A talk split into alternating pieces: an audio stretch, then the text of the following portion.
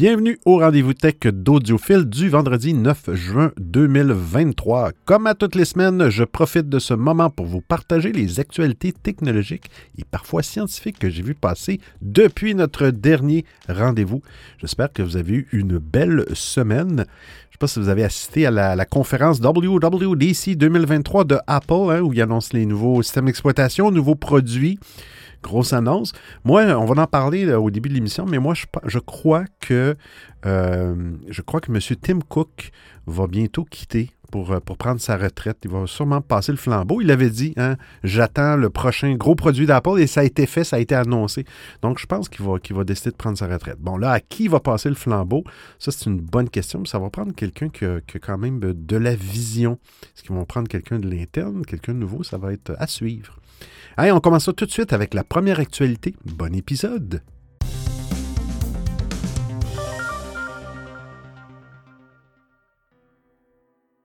Microsoft qui corrige un des défauts des applications Android sous Windows 11. parmi les changements que Microsoft a apportés sur Windows 11 par rapport à la version précédente, il y a la prise en charge des applications Android sans avoir à installer un émulateur, hein, comme c'était le cas pour euh, Windows 10. Cela est possible grâce à un sous-système Android installé sur les ordinateurs Windows 11 et un partenariat entre Microsoft et Amazon qui fournit sa boutique d'applications Android. Bien que cette expérience Android sur Windows 11 soit disponible depuis un moment, ceci a encore des défauts. Mais petit à petit, Microsoft apporte des améliorations. Et récemment, la firme de Redmond a annoncé un important changement concernant les fichiers. Vous l'ignoriez peut-être, mais jusqu'à maintenant, poster une image depuis une application Android, par exemple un réseau social, installé sur euh, Windows 11 pouvait être compliqué. En effet, les applications du sous-système Android ne voient pas les fichiers que vous avez enregistrés sur Windows, comme ceux de la galerie d'images, par exemple. Mais cela change grâce à une mise à jour de ce sous-système annoncé par Microsoft. Dans une annonce publiée sur GitHub, celui-ci indique qu'il a écouté les demandes des utilisateurs. Et, désormais, Windows 11 et son sous-système Android peuvent partager des dossiers. Alors, je cite, le partage des dossiers est activé par défaut pour les utilisateurs de l'aperçu. Ils peuvent être activés ou désactivés dans les paramètres du sous-système Windows pour Android. Lorsque le partage de dossiers est activé, votre dossier de profil utilisateur Windows, bon, exemple, donne l'exemple C users John Doe, est partagé en, tant que slash SD card slash Windows dans le sous-système Android. Peut-on lire dans cette annonce? Supposons que vous, euh, avez, vous ayez installé version Android d'un réseau social sur Windows 11. Grâce à ce nouveau fonctionnement annoncé par Microsoft, vous pourrez donc facilement partager une image stockée dans le dossier d'image de Windows, euh, exemple que vous avez édité avec Photoshop. Mais Microsoft précise que les applications Android ne seront en mesure de trouver que les fichiers placés dans les dossiers du profil utilisateur de Windows. Euh, de plus, ce partage entre Windows et son système Android n'est pas disponible pour les fichiers exécutables, hein, les .exe, bien sûr, par mesure de sécurité. Sinon, pour plus de confidentialité, Microsoft explique que les applications Android ne peuvent ni ouvrir ni modifier des fichiers sans la permission de l'utilisateur.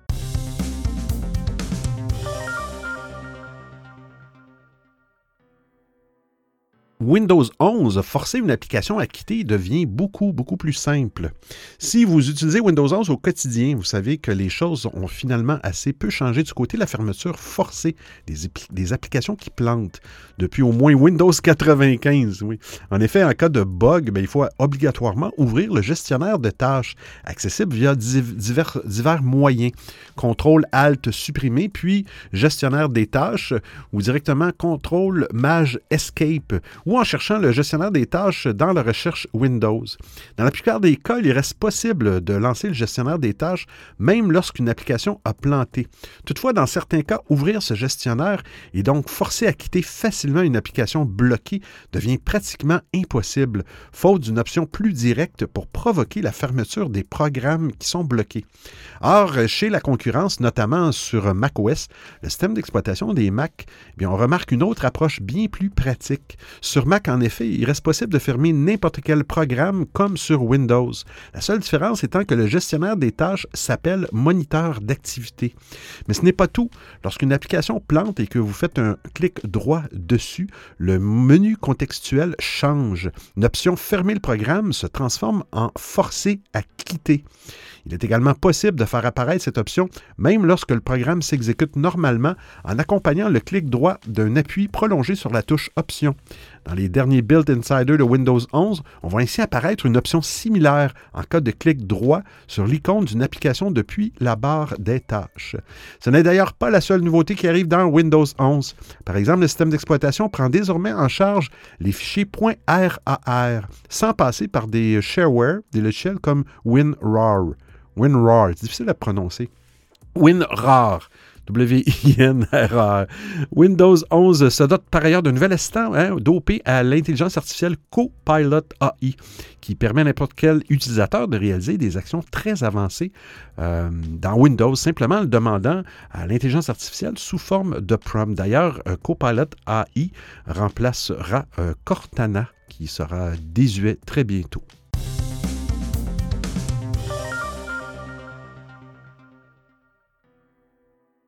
Les prochaines actualités au sujet de, l'événement Apple, euh, j'ai pas couvert tout au complet parce qu'il y a beaucoup de choses. Ce que j'ai fait dans les liens de l'émission, allez voir les deux premiers liens. Il y a un premier lien sur le site d'Apple. Vous allez voir textuellement en détail chacune des annonces pour le WWDC. Et le deuxième lien, c'est un lien YouTube d'à peu près deux heures et quelques où vous pourrez revoir. Euh, euh, c'est, bon, c'est une présentation en anglais, mais vous pouvez activer les sous-titres en français. Vous pourrez revoir la conférence au complet. Mais on va parler de quelques, quelques petites choses, dont euh, iOS 17 hein, qui va apporter de nouvelles fonctionnalités, mais est-ce que votre iPhone ne sera compatible? Euh, eh bien, euh, pendant la conférence, iOS 17 a occupé une place importante, même si la prochaine mouture de l'OS de l'iPhone n'offre pas de nouveautés révolutionnaires. Apple peaufine encore sa copie. Toutes les nouveautés de ces mises à jour sont à retrouver dans cet article. Bon, la question est désormais de savoir quels iPhones seront compatibles avec iOS 17.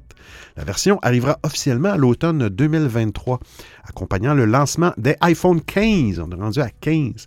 Les nouveaux modèles embarqueront directement cette version, mais ils ne seront pas les seuls à pouvoir en profiter. Tous les modèles commercialisés à partir de 2018 pourront recevoir les mises à jour. Les modèles qui fêtent leurs 5 ans sont donc éligibles. Hein, Apple confirmant son avance dans le suivi face à ses rivaux. Sur Android, les meilleurs élèves proposent jusqu'à 4 ans de mise à jour du système sur certains modèles. Ce choix veut aussi dire que les modèles lancés en 2017 ne pourront pas profiter d'iOS 17. On parle ici des iPhone 8, 8 Plus et les fameux iPhone X ou les iPhone 10 mais ceux qui sont dotés d'une puce euh, A11 Bionic sont exclus. Hein? Sauf que la bonne nouvelle, c'est qu'à partir du iPhone XR, je dis une bonne nouvelle parce que j'ai un vieux iPhone XR, et bien vu que vous avez le Bionic A12, euh, donc tout ce qui est en haut de XR, XS, XS Max, 11, SE 2020, les 12, les 13, les SE 2022, les 14, ben, les 15, ben, vous allez pouvoir installer iOS 17. Les tablettes de la pomme ne sont pas en reste et auront également droit à une mise à jour. Hein? Apple lancera iPad OS 17, toujours la même version à l'automne et cette mouture arrivera sur les iPads euh, à partir de la sixième génération. Puis les iPad Air à partir de la troisième génération et pour les iPad mini à partir de la cinquième génération. Euh, là, je suis déçu parce que j'ai un iPad 5, un vieux, et je n'aurai pas iOS 17. Du côté des variantes Pro, iPadOS 17 requiert au moins un iPad Pro de deuxième génération. En revanche, l'iPad de cinquième génération, je le disais, et l'iPad Pro de première génération, équipé des puces A9 et A9X, ne sont pas éligibles. Une fois de plus, on constate qu'Apple se montre plus tolérant pour les iPads que pour les iPhones. En effet, un iPad seulement d'une puce A10 un iPad 6 aura droit à la mise à jour vers la dernière mouture du système d'exploitation.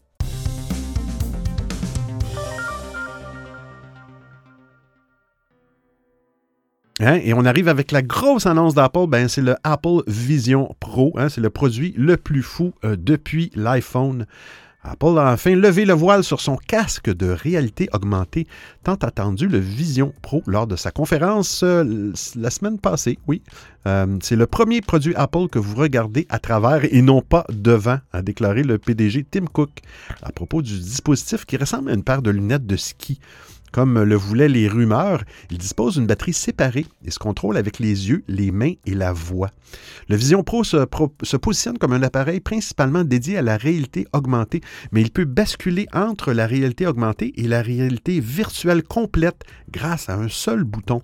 Le casque se passe de contrôleur et vous naviguez dans des rangées d'icônes d'applications en les regardant. Vous pouvez taper pour sélectionner faire glisser pour faire défiler. Vous pouvez également donner des commandes vocales. En plus de cela, le casque prend en charge les accessoires Bluetooth et vous permet de connecter votre Mac pour l'utiliser à l'intérieur du casque. Incroyable quand même. Le casque a une façade en verre et un cadre en aluminium contenant des capteurs, des caméras, l'écran et un ordinateur qui est apparemment refroidi par un ventilateur. Le masque et la sangle du casque sont euh, doublés de tissu et modulaires et Apple dit qu'ils peuvent s'adapter à une variété de formes de visage et de taille de tête. Le bandeau est nervuré il s'adapte à l'arrière de la tête et euh, vous pouvez changer différentes tailles et styles de bandeau. Zeiss, Zeiss a créé des inserts optiques personnalisés qui se fixent magnétiquement aux lentilles pour les personnes qui portent des lunettes qui ont besoin de verre correcteur. Euh, il dispose d'une batterie externe qui dure jusqu'à deux heures et peut se connecter via un câble tissé souple pour qu'il se glisse dans la poche. Le casque affichera vos yeux avec un système appelé EyeSight. Et si vous êtes en réalité virtuelle complète, un écran lumineux les masquera pour suggérer que vous n'êtes pas disponible. L'appareil utilise une vidéo en transparence qui vous permet de voir le monde réel en couleur, mais vous pouvez aussi projeter des objets 3D dans l'espace réel, y compris sortir des objets d'un fil de message dans le monde réel. C'est fou. Lorsque vous parlez à des personnes à distance, vous pouvez utiliser l'audio spatial pour faire des choses comme disposer les participants à FaceTime en tant que tuile euh, vidéo autour de la pièce. Et vous pouvez capturer et revivre la vidéo avec une caméra 3D tout en étant dans le casque. Apple met également en avant le contenu TV et arcade sur le casque, y compris du contenu premium de Disney. Le casque est en développement euh, depuis des années et aurait connu plusieurs itérations ainsi que des années de retard. Est développé pas mal aussi au niveau de, euh, certaines expertises. Une compagnie qui aurait été rachetée, euh, des Québécois qui ont travaillé sur ce casque. Intéressant. Ce nouveau casque assez futuriste sera également assez cher. Hein? Comptez 3499 dollars américains. On parle à peu près de 4700 euh, canadiens pour une disponibilité en début d'année prochaine aux États-Unis. Pour la France, eh bien, notez qu'il il faudra certainement encore patienter plus d'un an.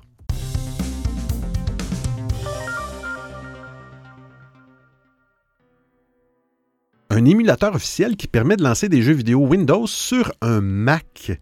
Euh, le World Developer Conference, le WWDC, est une mine d'or cette année. Après avoir annoncé des produits pour le grand public, le grand public lundi, la firme à la pomme annonçait l'arrivée pour les développeurs de jeux vidéo d'une sorte euh, d'émulateur pour lancer euh, des jeux vidéo compatibles avec Windows sur Mac. Il ne s'agit pas véritablement d'un émulateur Windows car Apple se retrouverait dans une situation similaire à celle de l'émulateur Dolphin qui a été bloqué sur Steam et menacé de poursuite par Nintendo.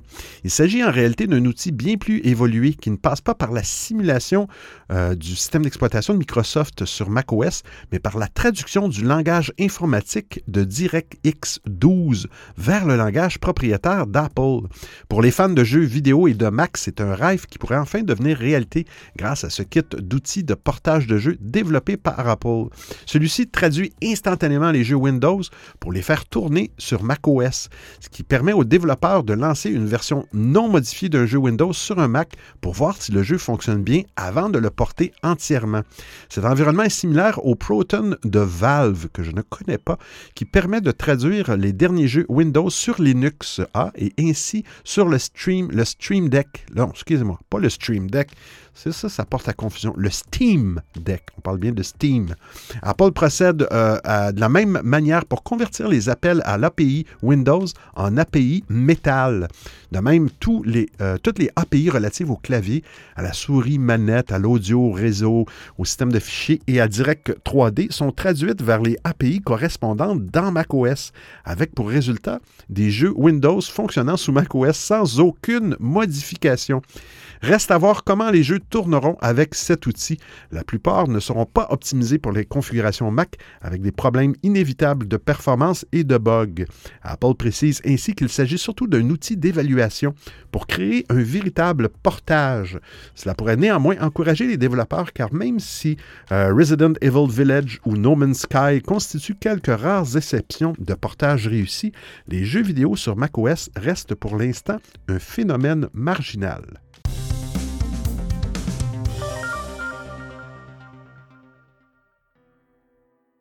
Android 14, Google va enfin ajouter cet outil système essentiel à tout appareil mobile. À en croire Michal Raman, Google s'est décidé à implémenter une fonctionnalité de vérification de la santé de la batterie, appelée Battery Health Checker, dans Android 14. Cette dernière permet aux utilisateurs de vérifier la capacité maximale de la batterie de leur appareil sous Android 14 et de voir si elle fonctionne au maximum de ses capacités un outil système fort utile proposé depuis longtemps sur iOS. Le journaliste américain a publié un message sur Twitter pour annoncer la bonne nouvelle. Je cite, j'ai récemment acheté un Pixel 7 Pro d'occasion et je trouvais dommage qu'il n'y ait pas de fonctionnalité de santé de la batterie. Ce serait une bonne chose de voir le nombre de cycles de charge écoulés ou une estimation de pourcentage de sa capacité d'origine. Apparemment, Google va rendre cela possible d'Android 14. Il a en effet découvert euh, une application nommée BAT dans le code source de la bêta de du système d'exploitation mobile. Google aurait déjà commencé à mettre des API à la disposition des développeurs utilisant la version bêta d'Android. Le rendu partagé sur Twitter affiche un résumé de l'état de la santé de la batterie avec le pourcentage de sa capacité d'origine, le nombre exact de cycles de charge, la politique actuelle de recharge de la batterie ainsi que la date de fabrication de cette dernière. La fonctionnalité vérification de la santé de la batterie devra être disponible en même temps qu'Android 14. Sera-t-elle implémentée nativement euh, dans l'OS ou est-ce que Google met simplement les API correspondantes à la disposition des développeurs d'applications tierces? Ben, personne ne le sait encore, mais on, pourrait avoir on va en avoir le cœur net dès août 2023, période à laquelle la compagnie commence euh, sans doute à déployer la version publique d'Android 14 sur les smartphones Pixel, comme d'habitude avant, puis sur l'ensemble des appareils compatibles de l'écosystème.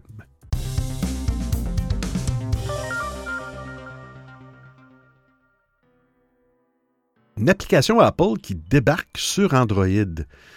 Deux mois après sa sortie sur iPhone, l'application Apple Music Classical se fait une place sur Android et Google Play. Ce service de streaming musical est un peu particulier puisqu'il est dédié, comme son nom l'indique, à la musique classique. Il se distingue d'Apple Music et, fait suite au rachat de la plateforme Prime Phonic en 2021. Sans doute motivé par le succès de sa première plateforme, eh bien, la marque américaine a vite confié vouloir amener le classique à une audience mondiale. Cela passe par une présence sur les téléphones intelligents et pas uniquement sur les iPhones. Alors, l'application Apple Music Classical pour Android apporte les mêmes fonctionnalités que la version iOS, mais en dehors de l'écosystème Apple. La firme de Cupertino mise sur la qualité et l'ensemble du catalogue euh, est, disponible au format lossless, hein, jusqu'à 24 bits, 192 kHz au niveau de la qualité sonore. De nombreux titres sont par ailleurs accessibles en audio spatial. Au total, la plateforme revendique plus de 5 millions de titres soit le plus grand catalogue de musique classique au monde. Les services ne cessent de prendre de l'ampleur dans la stratégie de la pomme, qui se doit d'être présente sur différentes plateformes. Il n'est donc pas surprenant de voir un tel service s'inviter sur Android de Google et même Windows via le sous-système pour Android. En revanche, la pomme surprend en proposant son application sur des euh, systèmes d'exploitation concurrents, hein, avant même de la déployer sur les Mac et sur les iPads. Apple Music Classical euh, n'est pas non plus accessible via CarPlay. Concernant la version Android, 9to5 Mac suggère que la réponse se trouve dans le rachat de Prime Phonic. Cette plateforme proposait une application sur le Play Store jusqu'à son rachat par Apple. La nouvelle app Music Classical vient prendre la suite comme Apple Music en son temps pour remplacer Beat Music. Pour rappel, Apple Music Classical est proposé sans coût supplémentaire aux abonnés d'Apple Music. Le service est disponible partout où Apple Music est proposé Hein, à l'exception des pays suivants Chine, Corée du Sud, Japon, Russie, Taïwan et Turquie. Bon. Sur Android, il faut disposer au, minimum de la version 9 de, du système d'exploitation pour installer gratuitement l'application. Même des modèles relativement anciens pourront donc en profiter.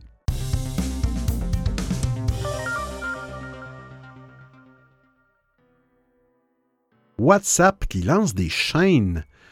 Les fonctionnalités pleuvent dans WhatsApp euh, qui vous laisse choisir un pseudo bientôt hein, pour préserver votre numéro de téléphone ou encore vous permet de enfin de corriger un message après l'envoi. Son propriétaire Meta se prépare maintenant à apporter une nouvelle fonctionnalité bien différente à l'application de messagerie la plus populaire au monde.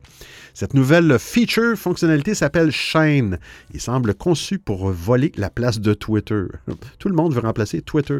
En effet, elle permet la communication d'une seule personne vers une communauté plutôt que pour des conversations entre utilisateurs. WhatsApp l'appelle un moyen privé de suivre ce qui compte. Euh, parmi ces exemples d'utilisation, l'entreprise cite les actualités euh, sur le sport et les infos locales. Les créateurs d'une chaîne peuvent y envoyer du texte, des photos, des vidéos, des autocollants et des sondages. Selon un article sur le blog de WhatsApp, euh, l'intégration de services de paiement et de monétisation est également prévue. Les chaînes seront joignables en les cherchant dans WhatsApp ou en naviguant dans le nouvel onglet Actu. Sa chaîne ressemble ainsi beaucoup à un fil Twitter qu'on aurait épuré de certaines fonctionnalités comme les commentaires ou les retweets. Retweets, la misère avec ce mot-là. Une fonctionnalité qui remet au centre du village l'émetteur du message dans une version minimaliste du réseau social qui s'épargne les conversations enflammées du petit oiseau bleu. On se demande s'il s'agit bien là du clone de Twitter version Instagram de Meta dont la rumeur parlait en mai. Ah, est-ce que ce serait ça? Non, je pense pas. On parie que WhatsApp a remarqué que les utilisateurs de Twitter, euh, les marques et autres organisations gouvernementales ben, cherchaient un nouvel endroit pour partager leur actualité. En effet, depuis son rachat par Elon Musk, les consommateurs font beaucoup moins confiance à Twitter. Le réseau social est parti dans tous les sens au fil des plans de licenciement décidé par le patron de Tesla. Ainsi, WhatsApp souhaite se positionner comme une solution de remplacement. Pour l'instant, les chaînes ne sont disponibles qu'à Singapour hein, et en Colombie où la fonctionnalité est en cours de test. Alors d'autres pays devraient suivre rapidement. Vous écoutez le rendez-vous tech d'Audiophile. Amazon a un forfait mobile gratuit pour les abonnés Prime. L'entreprise américaine cherche de nouvelles mannes financières pour conforter son hégémonie. Aucune idée, c'est quoi ce mot? Et cela pourrait passer par la téléphonie. Selon Bloomberg, Bloomberg, le, le géant du e-commerce, serait en pleine négociation avec Verizon Communication, Dish Network et T-Mobile US depuis déjà plusieurs semaines. Le géant des télécoms AT&T aurait également pris part à la discussion avant de finalement se retirer. Pour Amazon, l'objectif serait simple, obtenir des prix de vente très bas auprès des fournisseurs télécoms en mettant à profit son immense portefeuille client. Pour cela, l'entreprise mise avant tout sur ses abonnés Prime, qui représentent environ 167 millions de clients potentiels rien qu'aux États-Unis. Euh, toujours selon euh, les informations de Bloomberg, Amazon aurait pour, euh, pour projet de proposer un abonnement mobile sans surcoût à ses abonnés Prime promesse est de taille, surtout dans le pays de l'oncle Sam, où les forfaits téléphoniques sont beaucoup plus chers qu'en France. Reste que l'ensemble pourrait avoir du mal à convaincre tous les partis d'adhérer à ce projet. Notre solution envisagée serait sans doute de proposer des forfaits à bas prix, aux alentours de 10 dollars par mois. À titre de comparaison, il faut débourser en moyenne 55 dollars outre-Atlantique pour s'offrir un forfait sans engagement, avec quelques euh, gigaoctets de data et des communications limitées. C'est cinq fois plus qu'en France où le prix moyen est de 10 euros. Logiquement, l'arrivée d'un forfait mobile estampillé Amazon pourrait faire son arrivée en France. De nombreux services nés aux États-Unis ont fini par traverser les frontières euh, il ne serait donc pas étonnant que ce projet voit lui aussi le jour hors des frontières des États-Unis. Reste qu'Amazon va devoir faire des efforts pour conserver ses abonnés. L'abonnement Prime a augmenté il y a quelques mois, et même si ce dernier inclut toute une galaxie de services comme la musique, la livraison gratuite, le stockage cloud et même le jeu vidéo, eh bien l'ajout d'un nouveau service indispensable au quotidien de ses clients pourrait encore faire pencher la balance en sa faveur. Surtout à l'heure où Netflix euh, se débat avec la fin du partage de comptes, avec des fuites d'abonnés massives à l'international.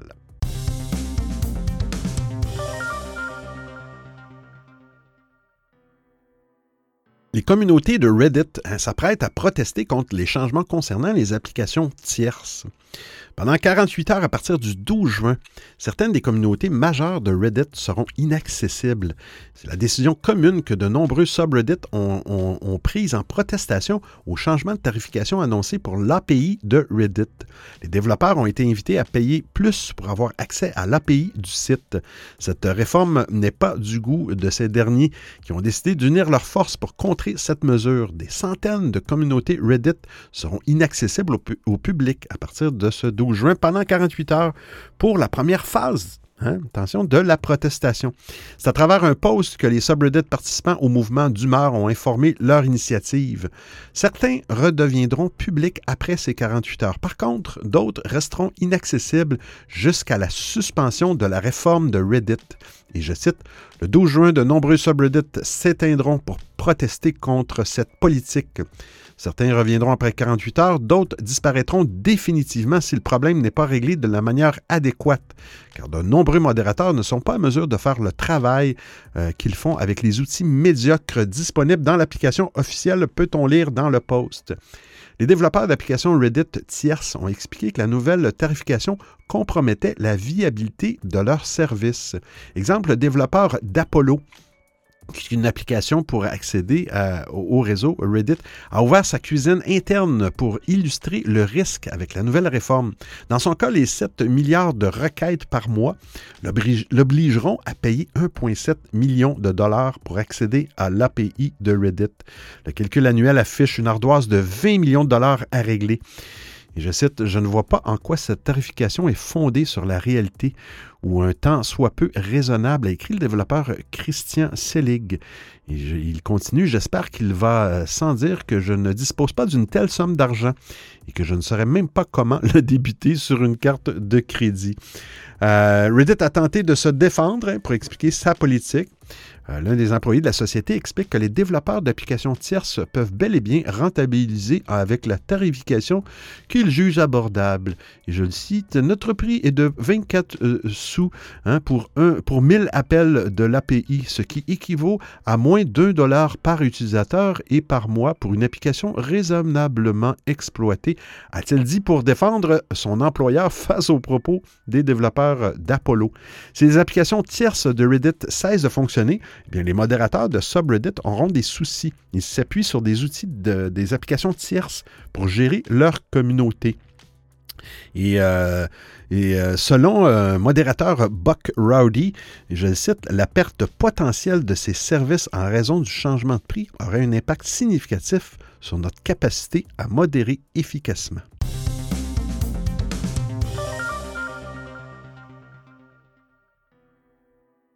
Brave qui affiche des onglets dans une barre latérale. Brave, hein, le fameux navigateur, revoit sa présentation et propose désormais des onglets dans une barre latérale sur la gauche du navigateur. La nouveauté s'inspire clairement de ce que propose Hark, l'extension Tree Style Tab pour Firefox, voire OmniWeb hein, avant eux. La fonction est disponible sur la toute fraîche version 1.52 et permet de changer le style d'affichage en deux clics. Dans son communiqué, l'entreprise explique que ces onglets verticaux permettent de moins encombrer la fenêtre du navigateur et d'augmenter l'espace disponible à l'écran. Elle affirme également que cela permet de mieux repérer ces onglets ouverts, notamment quand il y en a des dizaines dans une seule fenêtre. C'est un problème classique sur Safari. Les onglets deviennent de, plus en plus petits au fur et à mesure qu'on en ouvre. Les développeurs de Brave préviennent cependant qu'une période d'adaptation sera nécessaire pour s'habituer à ce nouvel affichage. Euh, vous irez voir, euh, il y a des, captures d'écran dans l'article. Un bouton permet de minimiser les titres des onglets dans la barre latérale afin de gagner plus d'espace. La barre ne peut pas être placée que sur la, ne peut être placée que sur la gauche. On ne peut pas la mettre à droite. Pour essayer ce nouveau mode d'affichage, simple, il vous suffit de faire un clic droit sur un onglet, cliquez sur Utiliser des onglets verticaux. Notons que l'option peut également être trouvée dans les réglages. On en profitera pour faire passer la barre latérale de Brave avec les signets et la liste de lecture sur la droite pour une expérience plus ergonomique. Euh, Brave peut être téléchargé gratuitement sur son site officiel en version Windows, Mac et Linux.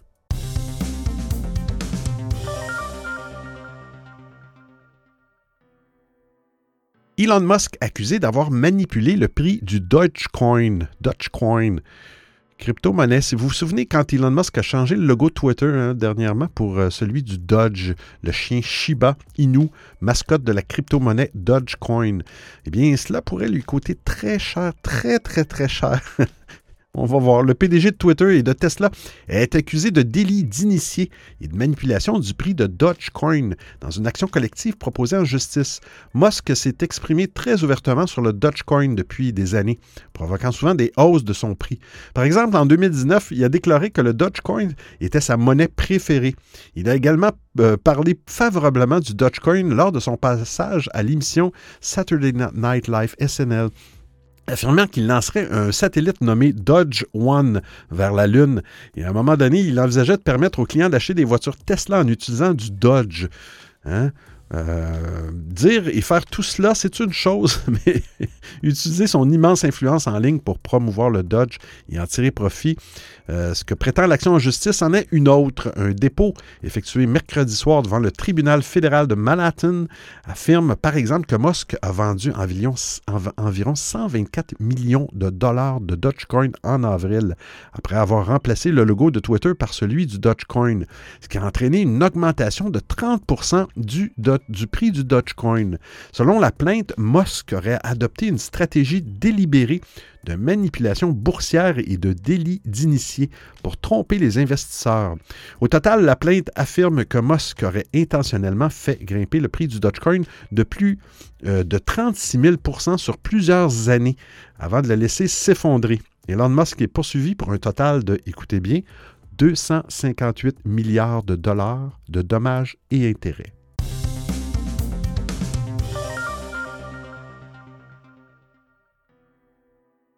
Comment l'Union européenne veut régler l'un des plus gros problèmes de des voitures électriques? Hmm? Euh, si les automobilistes sont incités à faire le choix de l'électrique pour leur bolide, plusieurs freins persistent quant à l'achat d'un véhicule électrique pour bon nombre d'entre eux. Euh, en France, ils viennent de passer le cap des 100 000 bornes de recharge électrique. Hein? Les bornes de recharge et leur disponibilité constituent un véritable obstacle pour les Français en plus de ne pas être assez nombreuses aux yeux des conducteurs qui redoutent de ne pas trouver un point de recharge lors de, leur déplacement, surtout lorsqu'il est question de longue distance. Eh bien, cerise sur le gâteau, hein, de nombreuses bornes de recharge électrique ne fonctionnent pas ce qui est extrêmement frustrant. Mais surtout, chaque réseau de charge, chaque pays, bon, a la possibilité de faire un peu à sa sauce. De cette manière, certaines bornes s'appuient sur un abonnement, d'autres préfèrent une batch pour régler votre recharge. Euh, aussi, d'aucune mise sur un prix au kilowattheure, tandis que quelques bornes proposent un prix à la minute. La diversité, c'est bien, mais cela peut rapidement devenir pénible pour les conducteurs de voitures électriques quand il est l'heure de faire le plein. Bonne nouvelle, l'Union européenne entend harmoniser tout cela avec la mise en place du règlement AFIR. La recharge électrique devrait être plus claire et accessible, de quoi simplifier la vie des automobilistes au moment de faire la recharge de leur bolide. Le règlement AFIR devrait entrer en vigueur au début de l'année prochaine. Dès euh, cette mise en place, les bornes de recharge délivrant une puissance supérieure à 50 kW devront adopter la tarification au kilowattheure et accepter le paiement par carte bancaire. Pour aller plus loin, il est fortement envisagé de voir les bornes de recharge électrique afficher leur prix à l'instar des stations-service classiques que nous, que nous connaissons bien. Cette harmonisation des bornes de recharge électrique dans toute l'Union européenne devrait donc arriver très rapidement. Cela devrait lever un frein majeur à l'achat d'une voiture électrique. Par conséquent, cela pourrait inciter certains réticents à passer à l'électrique pour leur trajet automobile. Néanmoins, deux autres problèmes persistent lorsqu'on interroge les Français à propos des voitures électriques. Selon un sondage IFOP réalisé pour Sixt, le prix et l'autonomie sont deux raisons principales qui obstruent l'achat d'un véhicule électrique. Et moi, ici, au Québec, j'ajouterais la disponibilité.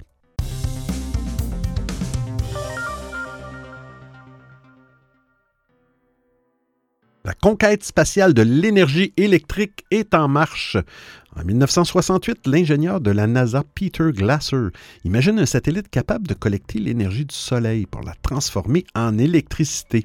Au lieu d'être consommée par le satellite, elle serait dans un second temps envoyée sur Terre grâce à des micro-ondes. Sur le papier, ce système doit être plus efficace que nos panneaux euh, photovoltaïques actuels, les panneaux solaires. Mais plus de 50 ans après l'arrivée de cette idée théorique, les scientifiques n'ont toujours pas réussi le passage des mots aux actes. Si plusieurs expériences ont été menées dans les années 2000, aucune n'a porté satisfaction. Récemment, ce sont les ingénieurs de l'Université de technologie de Californie qui ont essayé de mettre au point cette méthode. Ils ont envoyé au début de l'année 2023 un satellite de démonstration, le SSPD-1, en orbite. Ce dernier dispose de grands panneaux solaires pour capter l'énergie du Soleil et la transformer en énergie. Suivant les plans de Glasser, cette énergie électrique est ensuite transformée en un courant micro-ondes. Après des centaines de kilomètres de voyage jusqu'à la Terre, l'onde arrive sur des récepteurs sur le toit de l'université. Pour la première fois, de l'électricité a été transportée sans fil sur une grande distance. Une vraie victoire pour les scientifiques qui euh, travaillent désormais pour optimiser le système et améliorer le rendement de ce dernier. Si l'envoi d'un satellite en orbite pour capter euh, les mêmes rayons du Soleil que sur Terre peuvent, peut paraître un choix superflu, bien cette technologie a de grands intérêts. En effet, les satellites en orbite autour de la Terre ne connaissent pas de cycle jour et nuit comme nous sur Terre. Ils sont capables de fonctionner 24 heures sur 24. La météorologie n'a également pas son mot à dire dans cette histoire. La couverture nuageuse ne peut pas gâcher une journée de collecte d'énergie. Enfin, l'envoi de l'électricité par micro-ondes permet facilement de traverser l'atmosphère tout en limitant les pertes en chemin. En plus de l'Université de Californie, d'autres agences et instituts travaillent euh, au développement de cette technologie. Récemment, c'est la JAXA, hein, qui est l'agence spatiale japonaise, qui a annoncé le lancement d'une mission pour la réception d'énergie euh, solaire spatiale d'ici 2025. En 2015, une équipe de scientifiques japonais avait réussi à faire transiter 1,5 kW sur plus de 50 mètres. Une percée technologique majeure qui a motivé cet investissement massif de Tokyo. De l'autre côté du Pacifique, la NASA s'intéresse depuis des décennies à cette technologie.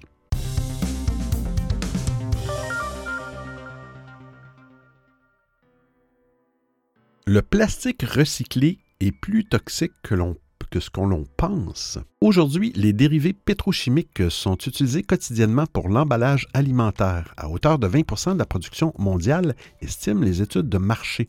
Souvent à usage unique, ces plastiques finiront souvent incinérés dans des décharges à ciel ouvert ou le long des côtes où ils formeront des roches de plastique. Face à cette situation, le plastique recyclé est présenté depuis des années comme un argument marketing imparable pour alléger l'impact écologique de l'industrie alimentaire. Mais peut-on vraiment lui faire confiance? Eh bien, selon une euh, récente étude publiée dans le Cambridge University Press et rapportée par euh, les gens de Futura, les plastiques recyclés ne seraient en fait pas aussi sécurisés que les plastiques de première main. Concrètement, des éléments chimiques présents dans ce type de matériaux seraient directement en contact avec la nourriture. À long terme, ils seraient aussi susceptibles de contaminer les aliments, d'être ingérés par l'être humain et donc de présenter un risque pour la santé. C'est notamment le cas du PET, un type de plastique facile à recycler, notamment utilisé pour la fabrication des bouteilles en plastique. Selon l'étude américaine, le recyclage du PET entraînerait la formation de composants chimiques toxiques comme le benzène classé par l'IARC, the International Agency for Research on Cancer, comme un produit cancérigène avéré chez la souris et probable chez l'être humain. Le PET recyclé contiendrait aussi du bisphénol A, un perturbateur endocrinien largement controversé et officiellement interdit dans la législation européenne dans les produits pour bébés et les contenants alimentaires. Cette étude est toutefois à prendre avec des pincettes. À ce jour, il n'existe que très peu d'enquêtes qui permettraient de comparer la toxicité du PET 9 euh, et du PET euh, recyclé. De plus, la dangerosité des plastiques alimentaires est régulièrement débattue. L'une des inquiétudes principales réside par exemple dans l'utilisation de plastiques non alimentaires dans des alliages destinés à l'industrie alimentaire. En attendant de déterminer précisément le rôle et la dangerosité des plastiques neufs et recyclés dans l'industrie alimentaire, eh la solution la plus simple, hein, ça reste sans doute de les éviter. Le verre ou le carton ont le double avantage d'être beaucoup moins polluants à produire, mais aussi beaucoup plus faciles à recycler sans compter le fait qu'ils sont aussi plus sûrs pour le corps humain et donc moins susceptibles de poser un problème sur le plan sanitaire. Alors j'espère que vous appréciez le format et le contenu de l'émission.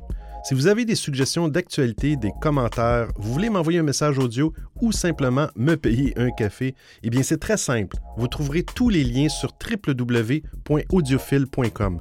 Il y a même une section nommée Docu, le rendez-vous tech d'audiophile intégral avec l'ensemble des références web ou liens URL. Et je vous remercie de m'avoir prêté vos oreilles pendant l'écoute de cet épisode. Et nous sommes à la fin de l'épisode d'aujourd'hui. J'espère que vous avez apprécié le contenu euh, et, euh, et j'espère être là hein, entre vos deux oreilles la semaine prochaine pour un autre épisode du rendez-vous tech d'audiophile. D'ici là, portez-vous bien. Ciao, ciao tout le monde.